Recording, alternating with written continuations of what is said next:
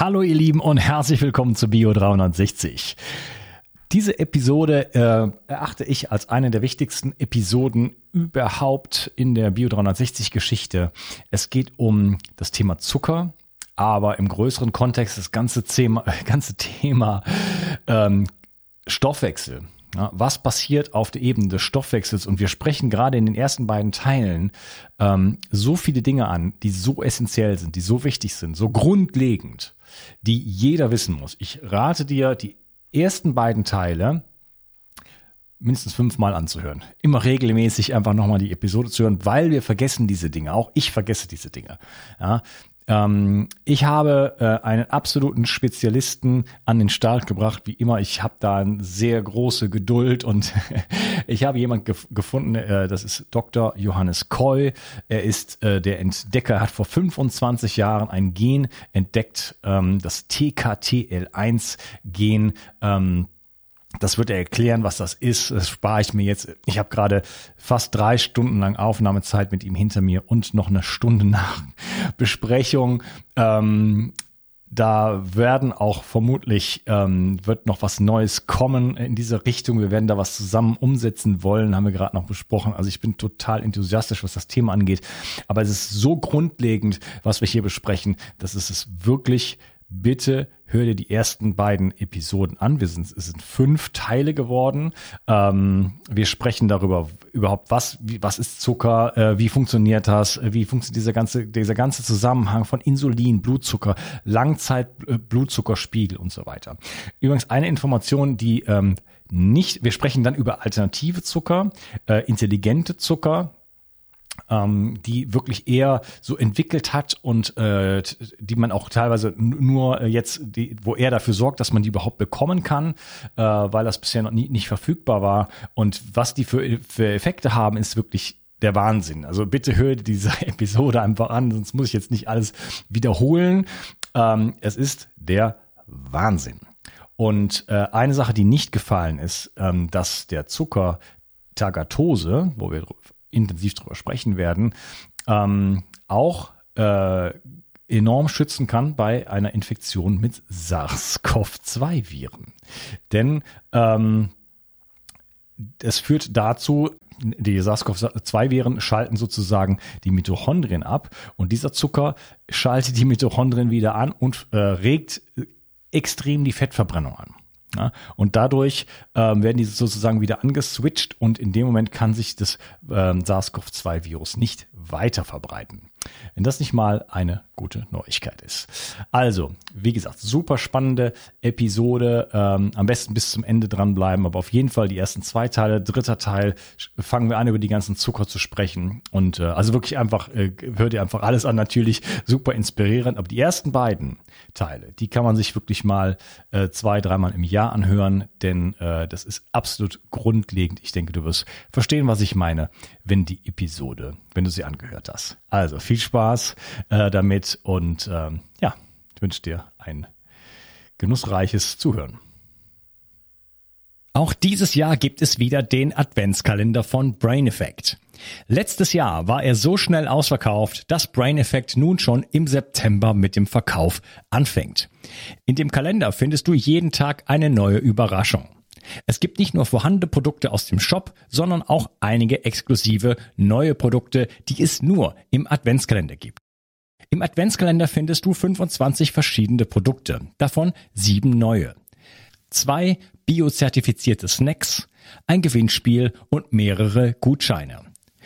Der Adventskalender von Brain Effect wird dich mit einem guten Gefühl durch den Winter bringen und dir einen bestmöglichen Start ins Jahr 2022 bescheren. Mit dem Aktionsgutschein BIO15 bekommst du satte 15% Rabatt.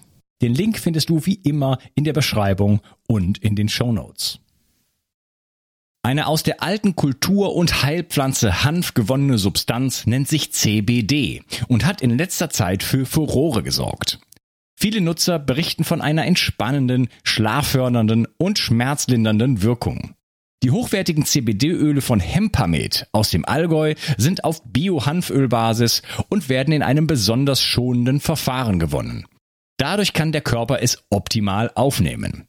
Insgesamt kannst du damit von den 450 verschiedenen wertvollen Substanzen der Hanfpflanze profitieren.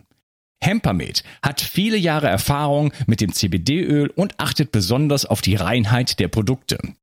Neben dem reinen Öl bietet Hempermed auch Mundsprays, Kapseln, Pastillen, Körper- und Pflegeprodukte und sogar CBD für Tiere an. Du bekommst außerdem eine 30 Tage Geld-Zurück-Garantie. Und das Beste ist, mit dem Gutscheincode BIO360 bekommst du obendrein einen satten Rabatt. Den Link findest du wie immer in der Beschreibung, den Shownotes oder meinen Empfehlungen. 360. Zurück ins Leben. Komm mit mir auf eine Reise. Eine Reise zu mehr Energie und fantastischer Gesundheit. Ich möchte dir das Wissen und den Mut vermitteln, den ich gebraucht hätte, als ich ganz unten war. Dabei will ich dir helfen, wieder richtig in deine Energie zu kommen. Zurück ins Leben. Hallo Johannes, schön, dass du hier bist. Ja, es freut mich sehr. Wir beide ähm, ja, versuchen schon seit längerer Zeit zusammenzukommen und ähm, du hattest sehr viel zu tun und ähm, wir haben uns vor anderthalb Jahren schon mal ein bisschen kennengelernt und äh, über auch deine Themen gesprochen und ich durfte auch ein paar Sachen ausprobieren. In dieser Episode wird es darum gehen, dass wir uns mit dem Thema Zucker auseinandersetzen. Ganz generell mal, äh, was macht Zucker eigentlich so ungesund und gibt es vielleicht Alternativen? Gibt es auch gesunde Zucker? Na, denn irgendwie äh, wollen wir auch nicht so ganz auf Zucker verzichten oder ist vielleicht auch gar nicht sinnvoll. Ähm, wir haben ja ähm, jahrzehntelang jetzt eigentlich die Fette dämonisiert, ja, durch äh, bestimmte Politik, Ansel Keys und so weiter. Und dann war es Cholester Cholesterin und dann war es nicht mehr Cholesterin, dann war es LDL, Cholesterin. Immer irgendeinen Bösen muss man finden. Danach kommen jetzt die Zucker eigentlich. Ja? Und da ist ja auch viel, da ist ja auch einiges dran, da werden wir uns aber drüber unterhalten. Ähm, aber es gibt halt auch Alternativen, die so überhaupt gar nicht auf dem Schirm sind. Du hast ein Buch geschrieben, das heißt Fit mit Zucker. Ich habe es gelesen und äh, da sind äh, geht es nicht nur generell um die ganze Theorie, was ist los mit den Zuckern, was passiert mit dem Zucker, was ist äh, Langzeitblutzucker und das sind alles Themen, über die wir uns unterhalten wollen. Äh, da sind sogar Rezepte drin und es geht um Ballaststoffe und Kohlenhydrate an, an sich. Also ein spannendes äh, Thema, glaube ich, ähm, was viel interessieren könnte, weil das ähm, ja irgendwie wollen wir auch alle mal was Süßes essen ab und zu und ähm, dabei kein schlechtes Gewissen haben. Genau. Deswegen ähm, freue ich mich auf diese Episode mit dir und vielleicht kannst du dich mal ein bisschen vorstellen, wer du bist und was du machst. Ja, ich bin von der Ausbildung her Biologe. Ich habe in Tübingen studiert und dann wollte ich aber sehr früh in den Bereich Krebsforschung gehen, weil ich eben Forschung machen wollte, die Menschen hilft. Und dann habe ich meine Diplomarbeit schon am Deutschen Krebsforschungszentrum gemacht und habe dann später nach der Diplomarbeit einen Wechsel vorgenommen in der Gruppe, die von dem späteren Nobelpreisträger gegründet wurde, also molekulare Genomanalyse. Und dort war ich äh, in der Gruppe, die versucht hat, neue Gene zu finden. Und dazu habe ich auch eine Methode entwickelt, wie man Gene finden kann über den Vergleich äh, Schweine-DNA, Mensch. Und da mit diesem Vergleich bin ich auf zwei neue Gene gestoßen. Eines dieses Genes, also eines dieser Gene ist dieses Transketolase-like-1-Gen. Das wird erstmal viel nicht sagen, aber man muss, man muss im Kopf haben, dass eben Transketolasen eines der wichtigsten Enzyme sind, die das Leben überhaupt auf der Erde geprägt haben. Denn alles, was auf der Erde lebt, braucht DNA oder RNA. Also selbst die Viren, die wir vermehren, die brauchen dieselbe Bausteine. Und dieses Enzym, die Transketolase, wandelt Traubenzucker um in diesen Fünferzucker Ribose. Und dieser Zucker ist Baustein der DNA. Und das ist ganz wichtig, das hat man oftmals nicht so auf dem Schirm, dass Zucker nicht nur Energielieferant ist, sondern ein wesentlicher Baustein unserer Erbinformation. Und diese Umwandlung von Traubenzucker in Fünferzucker spielt eine ganz, ganz große Rolle für die Bereitstellung dieser Bausteine und damit was jetzt ganz neu gezeigt wurde. Ich habe dieses Gen vor über 25 Jahren entdeckt und habe gesagt, es könnte eine neue Transketolase sein mit anderen Enzymeigenschaften, dass also der Zucker anders umgebaut wird. Und dafür bin ich über ein Vierteljahrhundert massiv kritisiert worden, weil die Experten gesagt haben, Transketolasen sind seit vier Milliarden Jahren so und es gibt keine andere, die wesentliche Teile nicht enthält. Und vor zwei Jahren hat eine chinesische Gruppe mit Hightech quasi das aufgeklärt, wie dieses TKTL1-Enzym funktioniert. Und auch für mich, muss ich sagen, war es überraschend, wie, wie extrem wichtig diese Funktion ist. Das führt nämlich dazu, dass gezielt in der Zelle Ribose hergestellt wird. Also die normale Transketolase macht es nicht. Und wenn diese TKTL1-Transketolase gemacht wird, gibt es einen effizienten Umbau von Traubenzucker in Ribose. Und das ist die Basis, wie wir neue DNA schaffen, das heißt unseren Körper regenerieren oder wie man DNA-Schäden repariert. Also wenn man jetzt mal im Sommer jetzt zurückschaut, man liegt da in der Sonne, die Haut wird bestrahlt mit UV. Es ist zwangsläufig so, dass wir DNA-Schäden kreieren durch die Sonne. Und es war immer unser Thema. Wir mussten mit diesen DNA-Schäden umgehen. Und diese Transketolase war der Booster quasi für, Trans für Säugetiere, weil die das extrem gut konnten dann. Also wir konnten mit der Transketolase, mit Zucker uns extrem gut schützen. Und früher beim Jäger und Sammler war es ja auch so, da gab es nicht irgendwie mal ein Klinikum, wo man kurz hingeht, wenn man dann verletzt war, sondern das muss der Körper selber regenerieren. Und die Regeneration funktioniert über Zellteilung.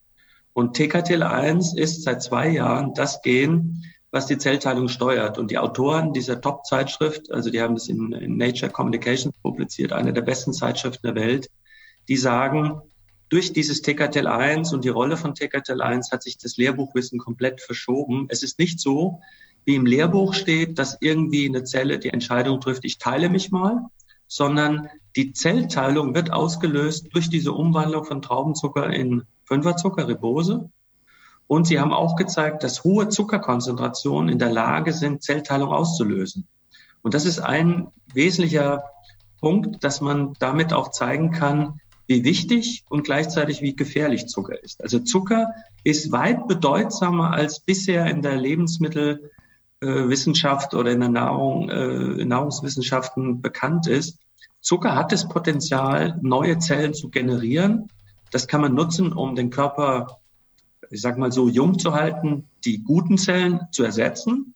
Aber im Falle von Krebs ist natürlich fatal, weil Zucker tatsächlich so ein starker Treiber ist, der dann Krebszellen bildet und äh, vermehrt, dass das wirklich ein zweischneidiges Schwert ist. Also ich will es mal so formulieren, wenn mich jemand fragt, ob Zucker gut oder schlecht ist, dann sage ich, das ist so wie mit dem Messer. Ich kann mit dem Messer mein Brötchen beim Frühstück bestreichen ohne meine Finger zu verwenden, sozusagen einfach äh, Butter und äh, Marmelade drauf zu streichen. Ich kann aber auch mit einem Messer jemand umbringen. Das heißt, es ist der Kontext, ist das, was ich damit mache.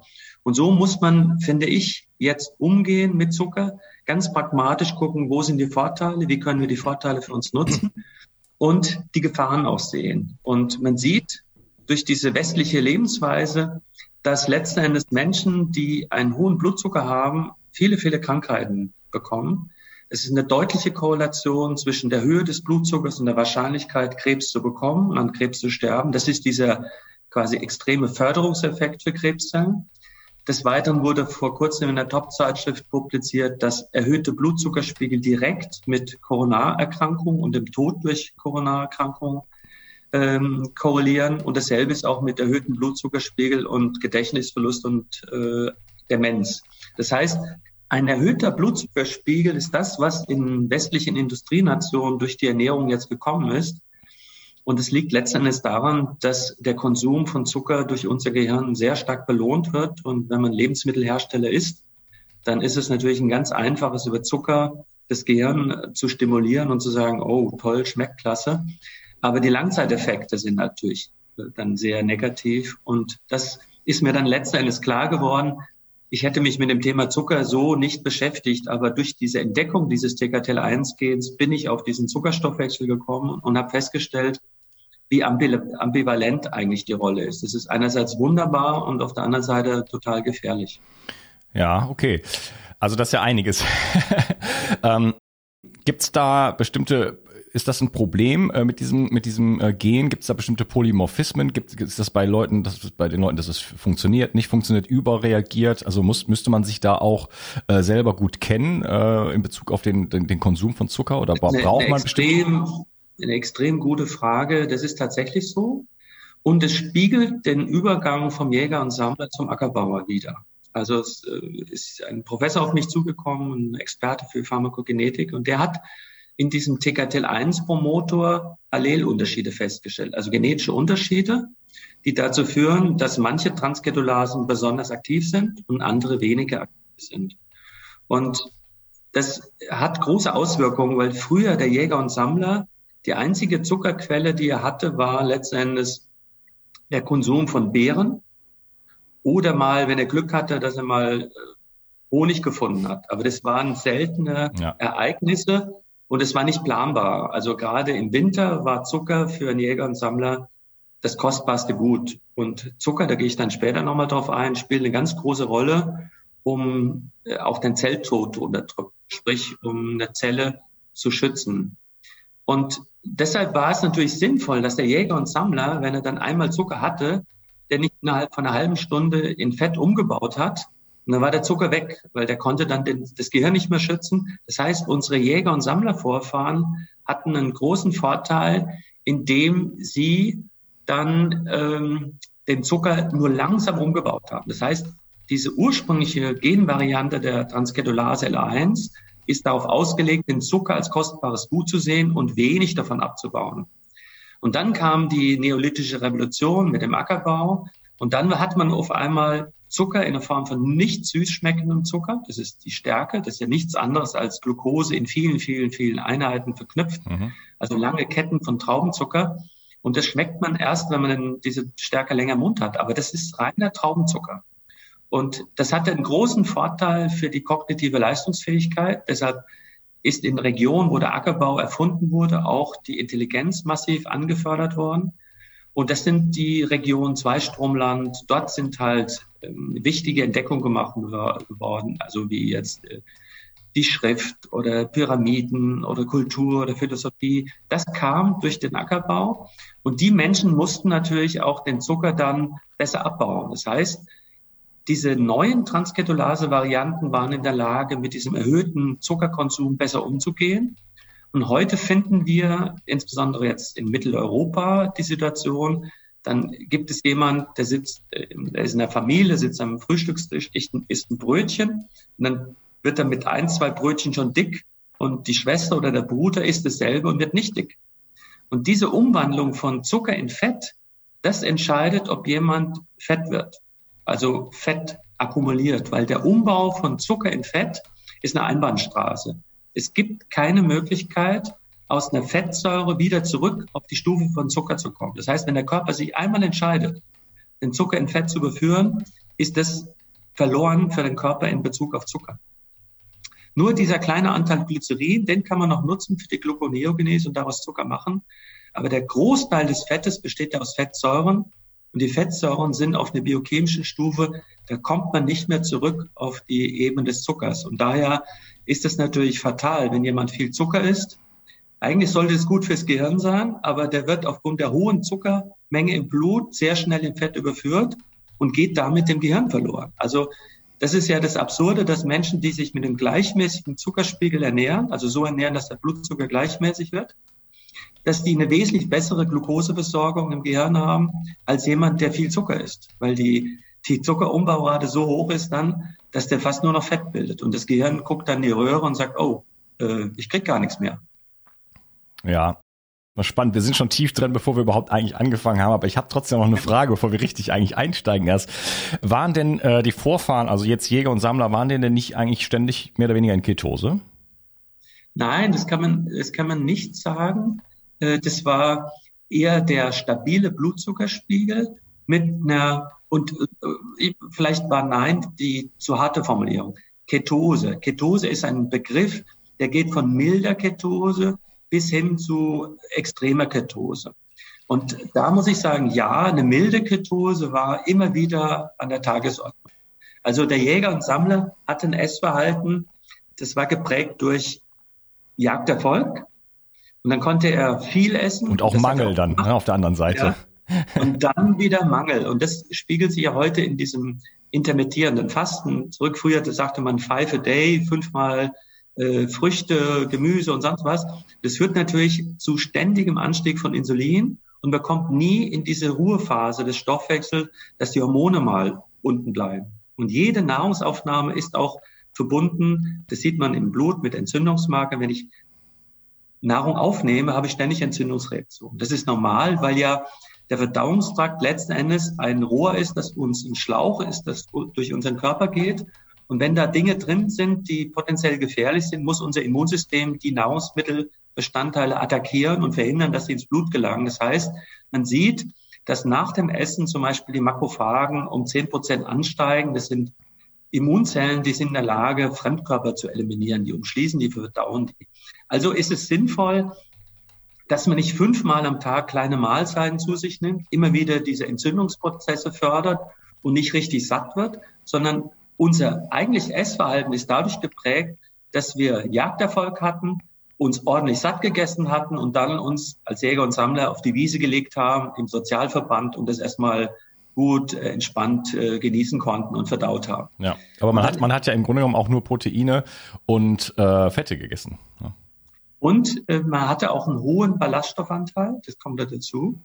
Und natürlich die ganzen sekundären Pflanzenstoffe. Man konnte die Nahrung ja nicht prozessieren, wie das heute der Fall ist. Man zerlegt die heute und baut die dann zusammen, sondern man hat früher nur die Wahl gehabt, Himbeeren zu essen oder äh, ein Stück Fleisch.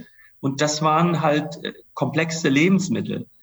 Das heißt, ein, ein Fleisch vom Weidetier hat sich maßgeblich unterschieden von einem heute.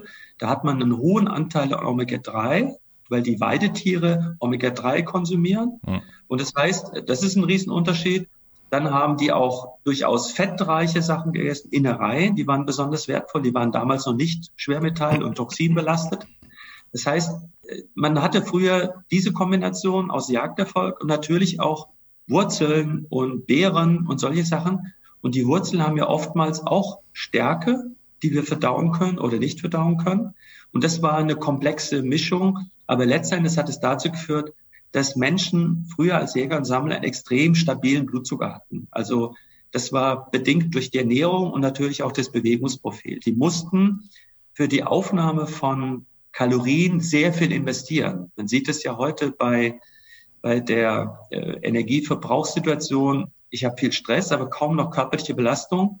Aber früher auf dem Feld zu arbeiten, also ich habe selber durch mein Hobby Pferde das selber kennengelernt, wenn man da auf dem Feld arbeitet und dann die Heuballen per Hand auf den Wagen hochgibt. Das ist wie äh, absolutes Sporttraining im Fitnessstudio, was man da an Kalorienbedarf hat. Und so ähnlich ist es auch mit Waldarbeitern, aber durch die Technisierung ist das natürlich weitgehend weggenommen worden, sodass wir heute nur noch ein Drittel bis ein Viertel des Kalorienbedarfs haben, was normalerweise unsere Vorfahren hatten. Das heißt, früher hatten die Lebensmittel, die waren komplex, die waren auch von der Energiedichte geringer. Und durch die Lebensmittelindustrie hatten wir halt die Möglichkeit, Lebensmittel zu schaffen, die kaum noch Ballaststoffe haben, die Zucker in der Form haben, dass das Gehirn sofort reagiert und sagt, oh toll, will ich, brauche ich. Und dann kann man auch natürlich eine Firma verstehen, die dann Zucker in die Lebensmittel packt, weil das Gehirn dann automatisch sagt, schmeckt gut. In den Gurken ist Zucker drin, in Ketchup ist Zucker drin. Also es sind gar nicht so nur diese klassischen Lebensmittel, selbst eine Salami wird mit Zucker versetzt, um den Geschmack zu erzeugen und zu verbessern. Ja, auch im Bioladen äh, übrigens, wenn man da mal sich die, die Mühe macht, das sollte man übrigens immer tun, auf die Etiketten zu schauen. Da will man die Hälfte, der, mindestens, sage ich immer, 80 Prozent der Sachen will man gar nicht mehr kaufen. Da ist dann meistens eben ja, halt Zucker versteckt in irgendwelchen Formen meistens, damit es nach hinten rutscht. Und äh, Sonnenblumenkernöl, das sind meine, meine Lieblings. Äh, ja, Sonnenblume ist Omega-6 reich, macht Entzündung dann ist es so, dass Zucker tatsächlich, wie du sagst, auch in vielen Fällen kaschiert, äh, eingepackt wird mit Namen, die kaum jemand so richtig versteht, wie äh, Dextrose oder Saccharose. Äh, Saccharose oder irgendwelche anderen Zuckernamen. Das, das macht es dem Verbraucher extrem schwer zu verstehen, was da eigentlich drin ist. Und ein, ein Trend, insbesondere bei Kindern, den ich sehr erschreckend finde, dann steht dann drauf, ohne Zuckerzusatz, aber so ganz klein mit natürlichen Zuckern. Also es gibt jetzt, es gibt jetzt Joghurts, ich will jetzt keine Namen nennen, da sagen die ohne Zuckerzusatz und dann wird ganz viel Datteln reingegeben und Datteln bestehen ja aus, aus Trauben, also Rohrzucker, Rübenzucker und das ist natürlich eine Mogelpackung. Also dem Körper ist es egal, ob das aus einer Rübe kommt oder aus der Dattel oder aus, aus äh, anderen Zuckerquellen. Das, das muss man sehr stark unterscheiden. dass das biochemisch sozusagen entscheidend ist. Steigt der Blutzucker? Wie ist die Glukoselast? Ob der Zucker jetzt aus der Rübe kommt und als Haushaltszucker bezeichnet wird oder aus der Dattel äh, oder aus, was weiß ich, aus dem Apfel kommt, das ist eigentlich dem Körper egal. Natürlich sind in der Dattel und im Apfel noch andere wichtige Sachen drin, aber bezogen auf Zucker ist es identisch. Also ein Rohrzucker, Saccharose sieht genauso aus, als ob es der Rübe kommt. Äh, das darf man nicht vergessen. Das war ja und ist auch ein natürlicher Zucker. Ein, ein Zucker aus der Rübe, wieso soll der schlecht sein? Das ist nur die Frage der Menge, die ich konsumiere und passt es zu meinem Ernährungsprofil. Ja, wie wichtig sind denn die, ähm, das ist ja oft was, was gesagt wird, hey, aber ich, ich esse ja Obst. Äh, muss ja gut sein, es kommt ja aus der Natur, ne? oder eine Dattel oder, so, oder, oder sowas. Wie wichtig ist denn der Kontext von äh, verschiedenen anderen Inhaltsstoffen? Da sind ja Mineralien drin, andere Spurenelemente, Vitamine und so weiter. Ne? Ähm, ist das, ist, ist das, gibt das einen völlig anderen Kontext, wenn ich das so aus der Natur bekomme oder ein, Haushaltszucker? Äh, einfach esse und den also in mein, in mein Kuchen ein wesentlicher kippe. Unterschied, wenn man Zucker in Form von einem Apfel isst dann ist der Blutzuckeranstieg natürlich viel, viel geringer, weil ich das stückweise esse und es muss erst verdaut werden. Das heißt, der Zucker darin ist ja über Zellen und Ballaststoffe quasi kaschiert und eingebunden, so dass der Blutzuckeranstieg beim Apfel viel, viel geringer ist, als wenn ich den Zucker direkt irgendwo einrühre, weil der sofort in den Verdauungstrakt geht und aufgenommen wird. Also die komplexen Zusammensetzungen in Form von Früchten sind generell besser, ganz klar. Und dann habe ich auch eine wertvolle Inhaltsstoffe. Ich will mal bei dem Apfel bleiben. Da sind Pektine drin, das sind wertvolle Ballaststoffe, die präbiotisch wirken und Ballaststoffe darstellen auch. Und wenn man beim Apfel zum Beispiel den püriert und auspresst, dann habe ich Apfelsaft. Da könnte man denken, das ist ja eigentlich genau wie ein Apfel. Aber kein Mensch, uns, also keiner unserer Vorfahren hatte Apfelsaft. Und das zeigt wieder, weil dann ist der Blutzuckerspiegel schnell in die Höhe, wenn ich Apfelsaft trinke. Und da wurde jetzt eine Studie publiziert vor zwei Jahren, die hat genau meine Theorie auch bestätigt. Es ist egal, ob ich einen Softdrink konsumiere, ich sag mal wie, wie Fanta, oder unverdünnten Apfelsaft trinke. Das Krebsrisiko steigt durch beide ja. deutlich an. Apfelsaft hat sogar noch mehr Fructose als äh, Cola. Ja, und äh, das ist ein wichtiger Punkt, den du ansprichst. Man muss immer den evolutionären Kontext sehen. Wieso haben wir im Spätsommer und im Herbst Früchte gegessen, insbesondere die Äpfel? Weil wir in Mitteleuropa eine schwere Zeit vor uns hatten. Da kam der Winter. Hm. Und im Winter gab es eigentlich nur noch Fleisch und Fett. Und die Äpfel hatten die Karriere bei uns und andere Früchte, die fruktosereich sind, damit wir im Spätsommer Fettpolster anlegen. Also die Fructose ist ein Zucker, der in der Evolution für, den für das Säugetier, den Menschen also auch äh, quasi eine große Bedeutung hatte, um diese schweren Zeiten im Winter zu bestehen, weil wir dann durch Fructose sehr schnell Fett ansammeln. Und eine dieser Voraussetzungen ist, wenn der Jäger und Sammler rennt und isst einen Apfel, und dann müsste ja, wenn die Fructose gespeichert wird, der nicht angegriffen werden durch die Muskeln. Das heißt, das Besondere ist, was man nicht äh, in der Regel nicht weiß. Ich kann Fructose nicht, also über eine Muskelarbeit abbauen. Fructose ist für einen Muskel nicht verwendbar. Der muss in der Leber umgebaut werden, sehr mühselig in, in Traubenzucker. Aber wenn dann so viel Fructose da ist, wird dann einfach eine Fettleber erzeugt. Die war im, im Herbst super, weil dann im Winter die Fettleber dann wieder abgebaut wurde. Und die Fettspeicher auf dem Rücken oder am Bauch, die wurden dann angesammelt durch Früchte und über den Winter wurden die abgebaut. Jetzt ist es aber so, wir essen Äpfel im Sommer und dann kommen die Äpfel im Herbst noch und im Winter noch. Das heißt, wir essen ständig fruktosehaltige Früchte die ganze Zeit und rennen nicht mehr und haben damit das Problem, dass wir ständig einen Eintrag haben von einem besonderen Zucker, die Fructose, der dick macht und verfettet. Also das muss man auch so sagen. Die Fructose, wenn die einmal in der Zelle ist, die kriegt die Zelle nicht mehr raus. Das ist auch für Krebs eine ganz gefährliche Situation.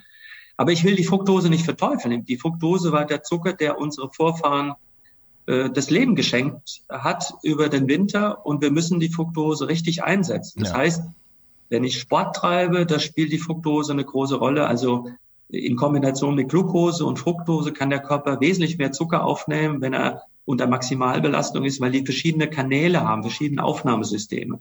Also wenn ich in, in Richtung körperliche Leistungsfähigkeit gehe, maximale Energieversorgung. Dann spielt die Fructose wieder eine Rolle.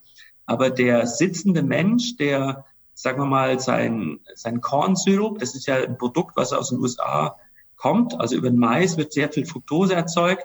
Und dann steht dann da Glucose, Fructose Sirup oder so irgendwas. Ja, oder Fructose. High Fructose Corn Syrup, also hohe genau. fructosenanhaltiger äh, Mais-Sirup. Äh, ja. Und das ist, ist also wahnsinnige Belastung für unseren Stoffwechsel, weil diese Fructose massiv in die Verfettung führt. Ja, das sieht man ja in den USA. Also das ist halt, das ist das, was in allen Softdrinks drin ist und wahrscheinlich auch noch in Millionen anderen Produkten. Ja. Es ist extrem billig, deshalb, billig herzustellen, mit dem Traktor übers Pferd, äh, Feld fahren ja. und was weiß ich, ab in die ja. Fabrik da irgendwie rein. Und dann hat man diesen puren, äh, sehr süßen äh, Sirup da und den kann man Aber, überall reinschmeißen. ja, und das, das Schlimme ist für einen Verbraucher, der denkt natürlich erstmal logischerweise, ein, ein Zucker aus der Frucht, der noch Fruchtzucker heißt, der muss ja gesund sein, weil mhm. er aus der Frucht stammt. Ja. Aber biochemisch gesehen, wie gesagt, ist dieser Zucker in der Evolution entwickelt worden, um uns über den Winter oder vor den Winter Fettpolster äh, zu verschaffen, damit wir über den Winter nicht verhungern. Ja. Was ist denn, ähm, ich habe, ähm, ich war ähm, Anfang des Jahres, habe ich keinem erzählt, weil alle im Lockdown waren, war ich in Costa Rica und ja. habe dort äh, unglaubliche Leute getroffen, einfach so. Äh, ich habe zum Beispiel den Chef von DreamWorks getroffen, der hat mich per Anhalter mitgenommen. Ja, also der hatte gerade DreamWorks verkauft, also ja. 7000 ja. Angestellte, also weißt du. Äh, und der war super nett. Wir waren, äh, ich hatte Kitesurfen gelernt und der kam auch zum Kitesurfen dahin und so, ganz lockerer Typ. Ich habe leider nicht seine Telefonnummer. und ich habe Dr. Graham, äh, Doug Graham getroffen 80-10-10 Diet habe ich vor Jahren selber verfolgt. Ich war nämlich auch mal Veganer, Rohveganer und habe dann auch mal Frugivore probiert. So, und der brachte eine Gruppe dorthin nach Costa Rica, die dann alle immer den ganzen Tag von morgens bis abends nur Früchte essen ne, und ein bisschen Sport machen und so weiter. Was ist denn äh, die und der ist über 60 und lebt immer noch. Wie äh, wie ist das zu erklären? Ja, das ist auch so bei, bei anderen Primaten wie jetzt im Gorilla, der ernährt sich ja auch sehr stark mit Früchten. Und das ist ja so, bei der niedrigen Energiedichte eines, einer normalen Frucht, also ob das jetzt ein Apfel ist. Also wer mal versucht hat, sich mit Äpfeln zu ernähren, der wird ein echtes Problem haben. Also ich habe auch selber schon eigene Plantagen, also sprich kleine Hobbyplantagen Äpfel geerntet und dann mal drei, vier Äpfel gegessen, dann ist man satt, dann, dann ist einfach kaum noch was möglich. Und dann bezogen auf, darf das ja nicht vergessen, der Wassergehalt, diese ganzen Ballaststoffe, die zelluläre Struktur, das ist eine so langsame Freisetzung von Zucker und macht so satt. Das ist nicht das Problem. Man kann sich auch mit Früchten ernähren. Die Energiedichte ist trotzdem sehr gering und der Blutzuckeranstieg, weil die sich ja auch da in der Regel bewegen, das sind ja oft aktive Menschen, die Früchte essen, weil die nicht so träge sind, nicht so müde sind. Das heißt, man hat auch mehr Energieverbrauch. Insofern kann man das tatsächlich machen, äh, weil die Sättigung relativ schnell sich einstellt, weil man diese ganzen Ballaststoffe mit konsumiert und das dazu führt, dass man gar nicht so viel von den Früchten dann isst. Also wenn man das mal runterbricht, wenn ich, wenn ich Äpfel esse oder andere Früchte, dann muss ich sehr viel Gewicht und Volumen zu mir nehmen, um eine gewisse Zuckermenge aufzunehmen. Und beim Apfelsaft ist es ganz anders. Der Apfelsaft ist ja ausgepresst. Da sind diese Zellhüllen, die Ballaststoffe nicht drin. Und der hat in der Regel 10 bis 12 Prozent Zucker. Das heißt, ein Liter Apfelsaft bringt in, in Windeseile 100 bis 120 Gramm Zucker in den Körper. Und das ist das Problem, dass wir diese Lebensmittel prozessieren und so aufarbeiten, dass der Zucker so wahnsinnig schnell freigesetzt wird. Mhm. Also wenn ich, wenn ich dieselbe Apfelsaftmenge in Form von Äpfel esse, äh, dann, dann bin ich satt den ganzen Tag. Also da habe ich keine Chance. Da habe ich einen, einen Bauch, der ist gefüllt und ich habe kein Bedürfnis mehr nach Zucker. Das ist einfach konstant gleichmäßig Zucker. Daher ist auch wieder so ein Thema, wie wir die Lebensmittel aufarbeiten. Früher, was früher sinnvoll war, ganze Früchte zu essen. Und dann sind natürlich die Früchte auch heute durch die Bedeutung des Zuckers fürs Gehirn hochgezüchtet worden. Also mein Großvater hatte noch die alten Bauernäpfel, die haben etwa ein Viertel des Zuckers und die haben sich auch den ganzen Winter über gehalten. Und heute isst man bestimmte Apfelsorten, die sind ja extrem süß, die schmecken auch gut, weil das Gehirn sagt, oh toll, Zucker. Das sind die alten Mechanismen, aber das ist auch für einen Apfel letztendlich zu viel Zucker. Ja, meine Frugivore-Phase war dann, äh, ich habe anderthalb Jahre in Rio gewohnt und da war dann äh, grün zu grüner Smoothie und so angesagt, jeden Tag äh, Spinat, Oxalat, so, Suppe ohne Ende und dann halt Ananas, äh, Papaya, Mango und so weiter. Ne? Und dann habe ich da so anderthalb Liter Flaschen mir morgens immer reingezogen, danach noch eine, so eine so eine äh, Football große Papaya und äh, dann irgend so eine Art Mittagessen, meistens Salat und so ein paar Böhnchen noch da irgendwie da drauf und dann habe ich ganz große Crashes gehabt äh, immer noch. Also mir ging es eigentlich ganz gut, war schon so als der gesunde Typ, der immer Sport macht und so bekannt, aber dann hatte ich unglaubliche Einbrüche, bis ich dann später, nachdem das äh, dann diese Phase vorbei war, kam ich nach Hause und da wurde, wurde hat es mir gedämmert, dass ich ähm, äh, prädiabetisch bin. Und ich glaube, in einem prädiabetischen Zustand ist eine frugivore Ernährung nicht unbedingt das Beste, was man macht. Ja, aber das zeigt, das zeigt auch, äh, durch, durch die sagen wir, Nahrungsmittelindustrie und die Landwirtschaft haben wir heute eine konstante Versorgung mit süßen Früchten. Das war früher nicht. Also unsere Vorfahren hatten in der Regel in Mitteleuropa sowieso nicht, nicht die Möglichkeit, ständig Früchte zu essen. Das heißt, diese, diese Spätsommerphase mit vielen Früchten, das wäre auf Dauer zum Diabetes geworden. Aber da kam der Winter und dann hat sich das sowieso wieder normalisiert, weil das Insulin zurückgegangen ist, der war im, im, in der Ketose. Das heißt, das war kein Problem. Aber das ist ein wichtiger Punkt, den du ansprichst. Die Früchte permanent in hoher Menge ist eine Stoffwechselbelastung, auf die wir als normaler Mensch nicht angepasst sind. Mhm, aber die Frugivoren, die machen das ja. Ich habe damit aufgehört, auch mit rohveganer Tour, mir ist irgendwann mal ein halber Zahn weggebrochen. Und davon hatte ich gehört, äh, von Mineralstoffmängeln und so weiter. Und dann äh, hat es bei mir, bei mir dann so ein Bewusstseinswandel eingesetzt. Ähm, aber nichtsdestotrotz, also dieser Doug Graham, der macht das seit mindestens, also bestimmt seit 20 Jahren. Ja, ich, ich sage ja bewusst, also die Früchte, wenn man die als ganze Früchte konsumiert, sind viel, viel gesünder als das, was wir als Extrakte in Form von auch Smoothies. Also Smoothie ist letztendlich ja eine kleine Pürierung auch von Zellwänden. Da wird der Blutzuckeranstieg auch beschleunigt. Also diese ursprüngliche Konsum von Früchten, und da gehören ja auch fettreiche Früchte wie Avocados dazu, das darf man nicht vergessen, wenn man also die bilanzierte Kombination hast aus verschiedenen Früchten mit unterschiedlicher Zusammensetzung, ist es auch nochmal anders, als wenn ich die ganze Zeit nur wirklich süße Früchte konsumiere. Ja, mein lieber Johannes, ich habe dir immer noch nicht die erste Frage gestellt. Ähm, okay. Ich würde sagen, wir machen jetzt hier mal den Break ja. und fangen dann ja. mal mit dem Interview an, okay? Das ist schon super ja. spannend alles.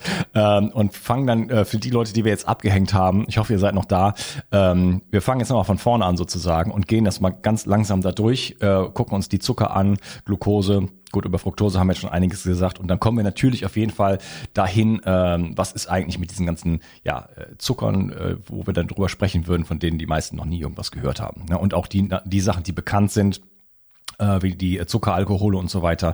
Äh, was ist damit? Wie, wie muss man die einordnen?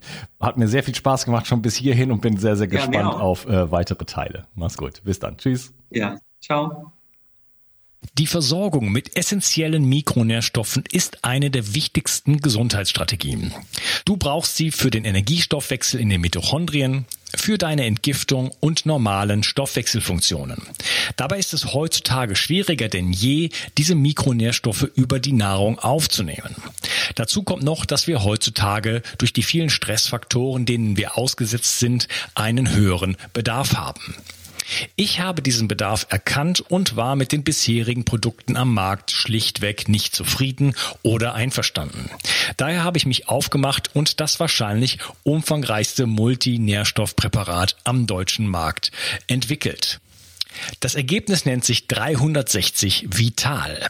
Und dieses Produkt enthält alle wichtigen Vitamine in der richtigen Form und Dosierung, zahlreiche wichtige Mineralstoffe, Pflanzen- und Heilpilzextrakte, Antioxidantien wie zum Beispiel Astaxanthin und Resveratrol, Coenzym Q10, 50 Milliarden darmaktive Bakterien und vieles mehr. Dabei habe ich natürlich auf die höchste Rohstoffqualität geachtet und darum enthält 360 Vital zum Beispiel keinerlei Zusatzstoffe. Das liegt alleine auch schon daran, dass gar nichts mehr in die Kapseln hineingepasst hätte. Mit 360 Vital bekommst du also eine Grundversorgung für deine Mitochondrien und aktivierst deine körpereigenen Entgiftungsfunktionen und deinen Stoffwechsel. Daher ist 360 Vital auch ein Grundelement in meinem Entgiftungsprotokoll richtig entgiften. Mit 360 Vital ersetzt du praktisch alle Nahrungsergänzungsmittel in deinem Schrank und bekommst alles in höchster Qualität und erleichterst damit dein Leben. Bio 360. Zurück ins Leben. Komm mit mir auf eine Reise. Eine Reise zu mehr Energie und fantastischer Gesundheit. Ich möchte dir das Wissen und den Mut vermitteln, den ich gebraucht hätte, als ich ganz unten war. Dabei will ich dir helfen, wieder richtig in deine Energie zu kommen. Zurück ins Leben.